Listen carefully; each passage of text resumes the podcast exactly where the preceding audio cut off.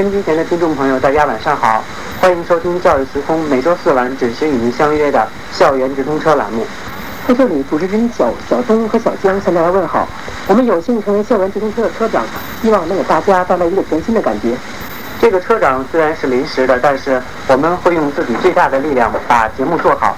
只要节目好听，大家欢迎，我估计啊，这个转正是有希望的。哎呀，行了，你看我们是不是太唠叨了？你看大家都已都已经上车了，紧张我们还不赶紧出发？那好吧，那请大家坐稳。哎，对了，我们第一站去哪儿啊？你先别急啊。哎，你看现在正是正是隆冬时节，这冬季的校园可以整另类美啊。在经过这个这个冬季校园之后，让我们去天津师大文学院看一看。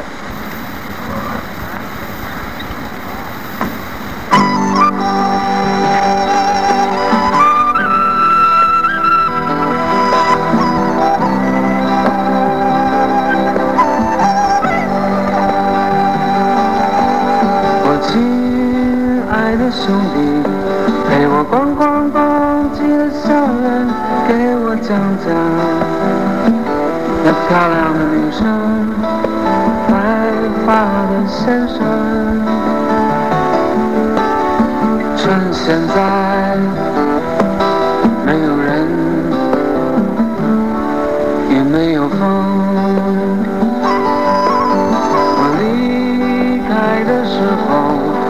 像现在一般落叶萧瑟，也像现在漂亮的女生，白发的先生，几个爱情诗人，几个流浪歌手。几个小路口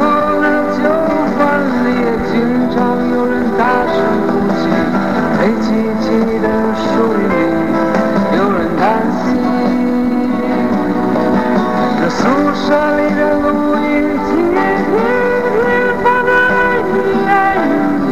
可是每到假期，你们都仓皇离去。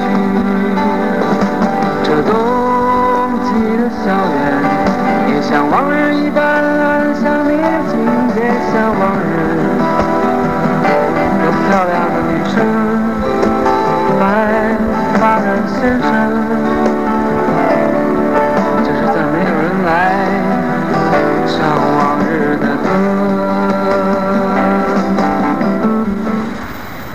哎，你说这冬季的校园应该是什么颜色啊？啊，让我想一下啊，你想想嗯红色、粉色啊，我知道了，应该是白色的吧？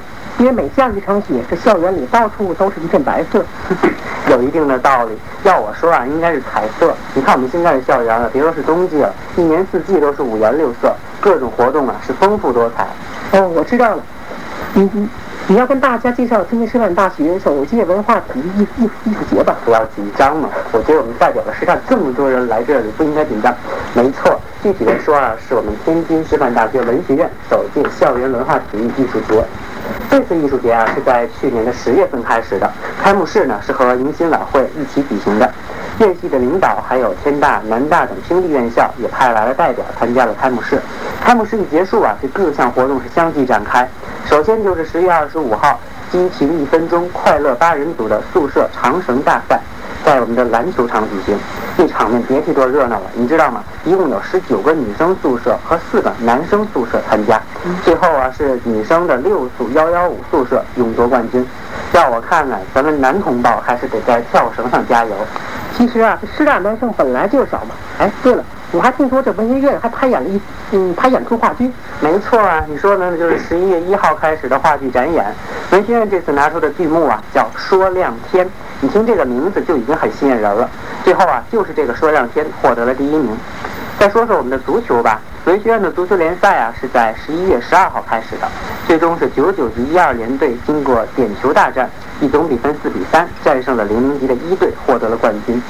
哎，你看这球场上的男同胞够厉害吧？同样啊是体育竞技，棋牌大赛也吸引了很多人的目光。但是你应该记住一点，新手毕竟还是新手，在各单项比赛中啊，还是老将们拿走了冠军的奖杯。哎，要我说啊，这姜还是老的辣。哎，是比较辣。哎，但你可记住了，我可欠，我可我可不辣。我又没说你辣嘛哎，。行了行了。哎，对了，我听说这这次艺艺术节上还有知识类、艺术类的活动。没错啊，当然了，你看文化、体育、艺术是样样齐全。十一月二十二号，由十三个队参加的知识竞赛，在三个教室同时展开。竞赛分为必必答题、抢答题，到了决赛的时候还有风险题。这内容啊，涉及到了文学、文艺、军事、自然科学、人文、地理，还有体育六大领域。你知道吗？在决赛的时候，为了保证公平，各个题目都是由电脑来出的。对了，大家都知道新闻那个我们的师大，师大有一个新闻系吧？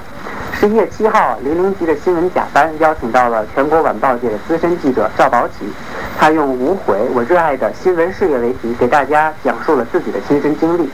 而零一级的新闻班呢，也在十一月二十二号举行了“入世坛”为题的团日活动，他们更是请来了天津社会科学院经济所的所长韩世元教授，大家对 WTO 聊了很多的话题。哎呀，这不愧是新闻班，这搞起活动来这也是丰富多多彩。哎，对了。那艺术类的活动是什么呀？当然了，艺术类的活动可是重头。十一月二十五号晚上啊，在文学院的多功能厅举行了《我们的歌声》宿舍合唱大赛。那天晚上，如果听众朋友去了，一定会大饱耳福。你知道为什么吗？那天晚上啊，大家演唱的歌曲既有耳熟能详的老歌，也有现在非常流行的新歌。最后以一曲《一辈子陪我走》夺冠的女生六宿四二七宿舍的同学们呢，更是亲自带来了吉他和电子琴，亲自伴奏，那效果是棒极了。哎，说了这么多啊，我想我们也来听首歌。哎，小江，你知道现在校园里谁最火爆吗？反正不是你，我，天哪，不要老拿我开玩笑。哎，要我说啊，是周杰伦，在校园里踢吉他，那是无人不知，无人不晓啊。那好吧，那今天我们就来听一首周杰伦的歌。同时啊，我要说就是今天这个日子也很特殊，他是我们这位特别邀请的师大的编辑张欣同学的父亲的生日。哦。所以呢，在这里我替他说一声爸爸生日快乐。我们来祝他生日快乐。那我们来听周杰伦的《爱在西元前》。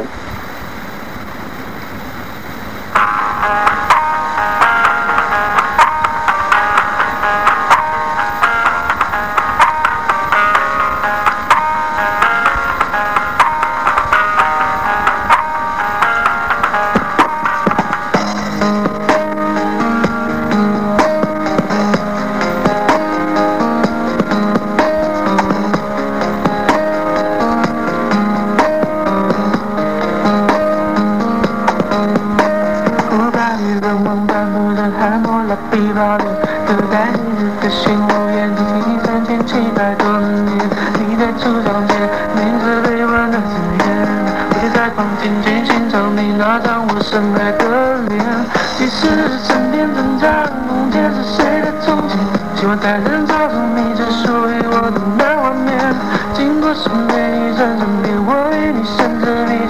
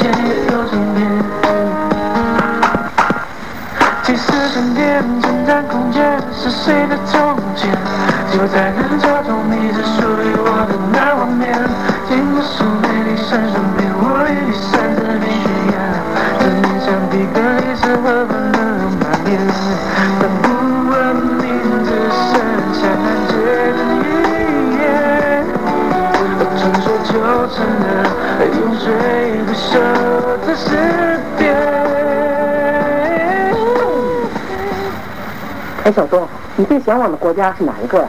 你问我啊？啊，奥地利。啊，那可是一个美丽的国家。哎，那我那我那我再问你，你问吧。去年全球电脑玩家最向往的国家是哪一个？你知道吗？啊，美国。啊，美国电脑的发源地。但是我告诉你啊，你答错了。天哪，怎么会呢？为啥？是韩国。哎，为什么？是不是因为他今年要举办世界杯啊？嗯，不是的。跟你说，是因为啊，在去年的十二月份中旬呢，在韩国的汉城刚刚举行了首届的 WCG 大赛。哦，我想起来了，你说的那个 WCG 啊，是全球玩家的一个节日，而且据说中国选手的表现还是相当不错。嗯没错哎小江，我告诉你，别老吹你自己电脑水平怎么样，要我看呢，你跟那些大赛高手比起来，你还差得远呢。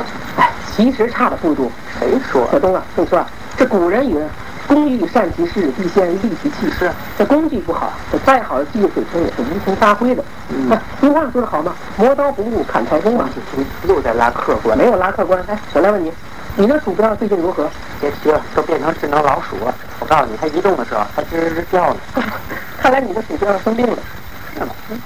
那那你的操作起来是不是特不方便？我现在也说了，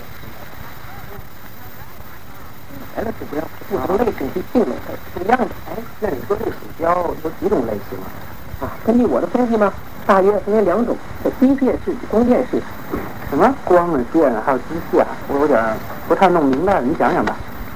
啊，所以说这所谓机械式，就是你用的那种啊底部在底部装有滚动轴的传统鼠标。哦，而光电式鼠标呢，则则是依据光电反射的原理而设计出来的新型鼠标。哎，那它们具体都有什么用啊？我问你，这鼠标是这鼠标作用是什么？你问我啊？啊，那个，比如说，你拿你的右手摁住那个鼠标，摁一下，那就单击；哦，摁两下呢，叫双击；哎呀，三下就是三级。要照这样推理，什么四级啊、哎，行了行了，、停停停停停停！哎呀，小东啊，我刚才问的只是鼠标的作用，啊而你回答了我是鼠标的功能。嗯我来告诉你啊，这鼠标的最基本作用叫定位。哦，怪不得好像人们又把它称作定位设备呢。没错，跟你说啊，这定位不好的鼠标严重影响了使用者的使用，而工业鼠标呢，它比机械式鼠标定位准确得多，反应也相当灵敏，因此它是玩家手中的最爱。那你刚才跟我说的那个会叫的鼠标又是怎么回事啊？哎呀，你别急啊，听我慢慢道来。你的鼠标吱吱吱叫啊，它还在罢工，嗯是因为啊，它的滚动球上沾满了太多的尘土，提醒你清洗它呢。所以啊，出去你的鼠标容易变脏，而且它极易磨损，对不对？没错，所以啊，这光电鼠标啊，就克服了传统鼠标的不足，而使用寿命呢，会比传统的鼠标长得多。所以啊，这对于大多数用户啊，这购买一只价格稍高的光电鼠标，它要购买，它要比购买便宜的机械式鼠标划算得多啊。那照你这样说也对啊。不过我觉得总是各有利弊吧。你说的很有道理。其实啊，对于初学者，往往不习惯用鼠标在桌面上控制屏幕上的指针，而高灵敏度的光电鼠标呢，轻轻一碰，指针就会在屏幕上大范围的快速移动，而机械式鼠标则可以让初学者慢慢的适应对指针的控制。看来这鼠标也挺麻烦的。那你说这个选择鼠标应该也应该是个学问吧？啊，是学问，其实也不是一个挺复杂的一个一个学问。那你跟我们说说。所以说啊，这现在市场上的光电鼠标生产商是多如牛毛，而其中较为著名的生产商，比如瑞士罗技公司、美国的微软和 IBM 公司，这些公司生产的鼠标各有千秋，功能各异，并且面向不同的用户。总之啊，只要你准备好充足的银子，一定会在繁多的品牌中挑选出、挑选出、挑选出心爱的 Optical Mouse。好吧。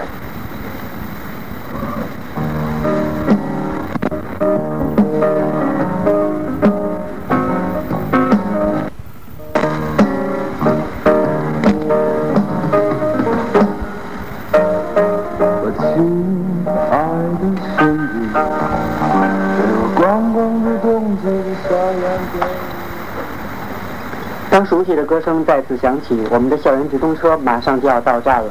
同一首歌，不同的版本，两首冬季校园，不知道大家更喜欢哪一首呢？同样，对于我们的节目有什么意见和建议，欢迎与我们联系。有了大家的交流，节目才能够越办越好。没错，开头和结尾我们选用了同一首歌，跟着首尾照应吧。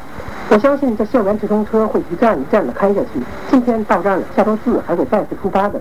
最后，主持人小江、小东代表我们天津师大的超级编辑江春龙和张欣，感谢各位的收听，祝各位今天晚上做个好梦。关注校园，感受青春，这里是校园直通车，下周四再见。这个小门口的酒馆里，经常有人大声。